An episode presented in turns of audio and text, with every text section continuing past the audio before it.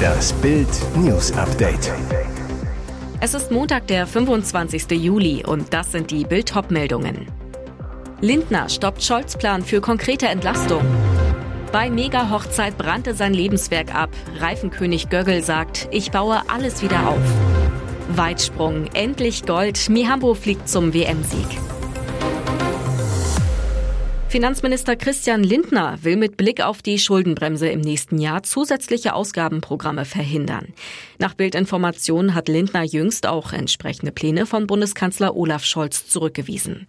Demnach wollte Scholz am vergangenen Freitag eigentlich ein neues Ausgabenpaket mit Hilfen für Geringverdiener über rund 5 Milliarden Euro vorstellen. Lindner habe das verhindert, erfuhr Bild aus Koalitionskreisen. Grund? Im Bundesetat gibt es aus Lindners Sicht kaum weiteren Spielraum für zusätzliche Ausgaben. Scholz habe daher nur vage Angaben machen können. Bei Mega-Hochzeit brannte sein Lebenswerk ab. Reifenkönig Göggel sagt, ich baue alles wieder auf. Bei einem Stück Hochzeitstorte bewundern die Gäste das Feuerwerkspektakel, als die Firma neben ihnen plötzlich in Flammen steht. Großbrand bei Reifenkönig Bruno Göggel und seiner frisch angetrauten Frau Corinna. Bis zum Feuer ist die Millionärshochzeit am Samstag ein wahres Protzschauspiel. Vor 262 geladenen Gästen geben sich Braut und Bräutigam im Kloster Zwiefalten zunächst das Ja-Wort. Für beide die zweite Ehe. Danach geht's ins große Partyzelt direkt neben dem Firmengelände in Gammertingen, stilecht über den roten Teppich. Die Gäste genießen ein Programm der Superlative. Red Bull Jets malen 38 Figuren in den Himmel, ein Magier tritt auf und DJ Ötzi ist als Stargast geladen. Den krönenden Abschluss soll dann das Riesenfeuerwerk bilden. Stattdessen aber versinkt die Hochzeit in einem Inferno. Gasflaschen explodieren, ein Feuer bricht aus, fünf Menschen werden verletzt. Nach dem Schock ihres Lebens trifft Bild Reifenhersteller Bruno Göggel und seine Frau Corinna an ihrem Wohnhaus. Göggel sagt kämpferisch, wir geben nicht auf und bauen alles wieder auf. Nur die Hochzeitsreise nach Italien musste das Paar vorerst absagen. Sein Tod bricht alte Wunden auf. Seit Regisseur Dieter Wedel gestorben ist, kommen seine Angehörigen nicht zur Ruhe. Jetzt gibt es sogar Zoff zwischen seinen Söhnen Dominik Elstner und Benjamin Vohland. Beide hatten durch Bild vom Tod ihres Vaters erfahren. Dominik schrieb danach auf Instagram, Ruhe in Frieden, auch wenn du nicht der Vater warst, den ich mir gewünscht habe, hast du mich in den letzten drei Jahren positiv überrascht. Danke dafür. Das bringt seinen Halbbruder Benjamin auf die Palme. Ebenfalls auf Instagram schreibt er, Ach lieber Bruderherz, du hast unseren Vater doch beinahe so gehasst wie ich und nun bist du ihm dankbar? Von so viel Heuchlerei bekomme ich das kalte Kotzen. Und weiter, Dieter Wedel war ein Monster, ein Sadist, Vergewaltiger und Menschenfeind. Die Welt ist ein Funken besser geworden, schrieb der 23-Jährige. Dominik Elstner war für Bild zunächst nicht zu erreichen. Die Katastrophen-WM in den USA endet für uns doch noch goldig. In Eugene flog Malaika Mihambo am letzten Wettkampftag mit 7,12 Metern zum Sieg im Weitsprung. Ich bin total happy, meinen Sieg verteidigt zu haben, sagt die 28-Jährige. Der Wettkampf begann aber mit einer Zitterpartie, denn die ersten beiden Sprünge im Finale übertrat Mihambo. Dann stand die Olympiasiegerin richtig unter Druck. Aber sie zeigte wieder, dass sie keine Nerven kennt. Beim sechsten und letzten Sprung landete sie bei 7,12 Metern. Denn die Heidelbergerin ist so schnell wie noch nie. Wir haben viel an der Sprinttechnik gearbeitet, sagte sie. Auf dem Weg zur Sandgrube beschleunigt Mihambo auf satte 35 kmh. Auch wenn ihr Triumph alles bei der WM überschattet, sagt der deutsche Verbandspräsident Jürgen Kessing, das hübscht die Bilanz etwas auf, aber das grundsätzliche Problem ist damit auch nicht gelöst. Denn 46 von unseren 80 Athleten schieden in den USA schon in der Vorrunde aus. Außer Mihambo holte nur noch die 4x100 Meter Staffel der Frauen mit Bronze eine Medaille.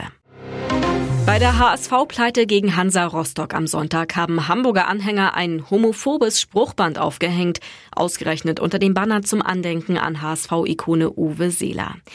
Der Club reagierte umgehend, veröffentlichte auf Twitter ein Statement zu dem Skandal. Auf unserer Nordtribüne wurde während des Spiels ein homofeindliches Spruchband gezeigt. Wir distanzieren uns klar und deutlich von diskriminierenden Inhalten. Diskriminierung hat im Volksparkstadion und beim HSV keinen Platz Unsere Raute steht für Vielfalt und Diversität, heißt es vom Club. Ansonsten war es ein Gänsehautabschied für Hamburgs Fußballlegende Seeler, der am Donnerstag verstorben war. In Andacht und Anteilnahme wurde von Fanprojekten ausgehend unter den Stadionbesuchern ein Dresscode vereinbart, alle in schwarz. Die Spieler erschienen ab 12.45 Uhr zum Aufwärmen in schwarzen Shirts mit einem Foto des jubelnden Seeler auf der Brust und seine Nummer 9 auf dem Rücken. Die gesamte Bank trug das Shirt auch während des Spiels. Und jetzt weitere wichtige Meldungen des Tages vom Bild Newsdesk.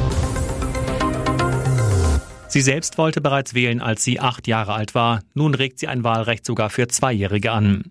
Grünen-Abgeordnete Emilia Fester hat die wohl erste Debatte des Sommers angestoßen. Aus ihrer Sicht sollten alle, die wollen, an Wahlen teilnehmen können, so Fester im Fokus.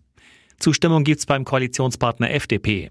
Im Grundgesetz steht, dass alle Staatsgewalt vom Volke ausgeht, doch im Moment wird dem Volk unter 18 das Wahlrecht vorenthalten. Deshalb halte sie eine Abschaffung des Wahlalters für den richtigen Weg, so die FDP-Bildungsexpertin Ria Schröder. Aber man müsse immerhin einen Stift halten und sich eine politische Meinung bilden können, sagt sie. Sie habe Zwölfjährige erlebt, die besser informiert waren als manche Erwachsener. Und wenn Kinder den Wunsch hegen zu wählen, kann man ihnen nicht einfach sagen, dass das nicht geht, weil andere Gleichaltrige vielleicht noch nicht so weit sind, so Schröder. Familienministerin Lisa Paus sagte zu Bild, sie wolle, dass junge Menschen Politik mitgestalten können. Sie setzt sich daher für die Absenkung des Wahlalters auf 16 Jahre ein. Harte Kritik hingegen kommt aus der Opposition. Hamburgs CDU-Chef Christoph Ploss sagt, das sei grüner Irrsinn in Reinkultur. Und auch CSU-Generalsekretär Martin Huber spricht von absurden Vorstellungen. Die interne Revision der Bundesagentur für Arbeit zieht eine verheerende Bilanz bei Hartz IV. Wie Bild unter Berufung auf einen BA-Bericht meldet, bemängeln die Prüfer eine schlechte Vermittlung von Langzeitarbeitslosen in Jobs, die Verschwendung von Fördergeldern und massenhafte Fehler bei Widersprüchen. Demnach war das Handeln der Jobcenter bei der Arbeitsvermittlung in mehr als der Hälfte der Fälle nicht zielführend. Den Jobcentern gelang es kaum, Hartz-IV-Bezieher wieder fit für Jobs zu machen oder sie zu vermitteln. In 56 Prozent der geprüften Fälle hatten es Jobcenter nicht geschafft, die Arbeitschancen zu erhöhen.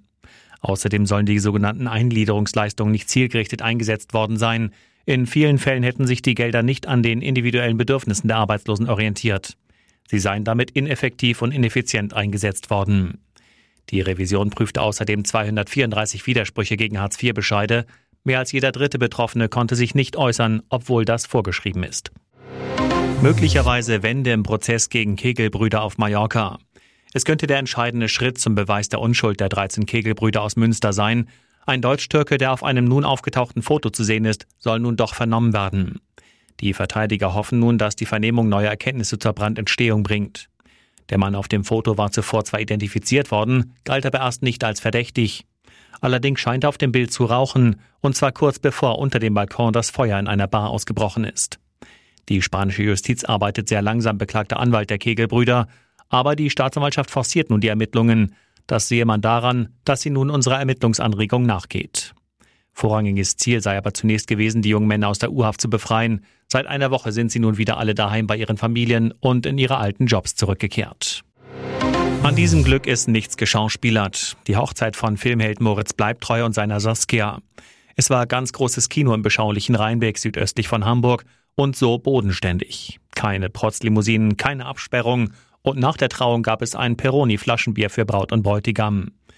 Nach der kirchlichen Trauung schlenderte die Gesellschaft zu Fuß den Weg zum Renaissance-Schlösschen Rheinbeck. Mit dabei unter anderem Tatortstar Wotan Wilke Möhring mit seinen Kindern und Uwe Ochsenknecht mit seiner Frau Kiki.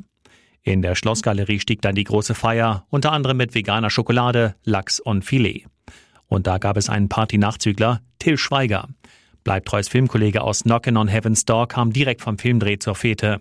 Er freut sich über das junge Glück, die beiden sind ein Traumpaar, so Schweiger. Er habe das Gefühl, dass Moritz angekommen ist. Er hatte jedenfalls dieses Grinsen im Gesicht, so Schweiger. Es war ein sehr schöner Abend, der in Erinnerung bleiben wird. Bald ist er jenseits vom Mikro. Nino De Angelo verkündet Karriereende. Der Sänger, der schon 1983 seinen ersten großen Erfolg mit Jenseits von Eden feierte und Millionen Tonträger verkauft hat, blickt bei diesem Satz sehr nachdenklich. Er habe wirklich viel musikalisch gemacht in seinem Leben und dafür sei er unendlich dankbar. Er habe auch privat so einiges erlebt. Von dem konnte er in seinen Songs immer gut erzählen. Und im letzten Jahr durfte er mit seinem neuen Album Gesegnet und Verflucht noch einmal, dank des Publikums, einen Riesenerfolg feiern. Das habe ihn sehr bewegt und nochmal richtig angespornt. Danach folgten viele Fernsehauftritte, Live-Auftritte auf Bühnen im In- und Ausland. Doch warum jetzt auf dem Höhepunkt des Erfolgs die Bremse? Der Künstler entschlossen, er höre ja nicht gleich auf. Er schreibe derzeit an den Songs für sein neues und letztes Album. Das wird 2023 veröffentlicht. Danach sei er der Überzeugung, dass er alles gesagt habe, was er noch sagen wollte. Dann werde er mit dem Album nochmal auf Tour gehen, voraussichtlich 2024. Und danach sei dann Schluss. Weitere spannende Nachrichten, Interviews, Live-Schalten und Hintergründe hört ihr mit Bild TV Audio. Unser Fernsehsignal gibt es als Stream zum Hören über TuneIn und die TuneIn-App auf mehr als 200 Plattformen, Smart Speakern und vernetzten Geräten.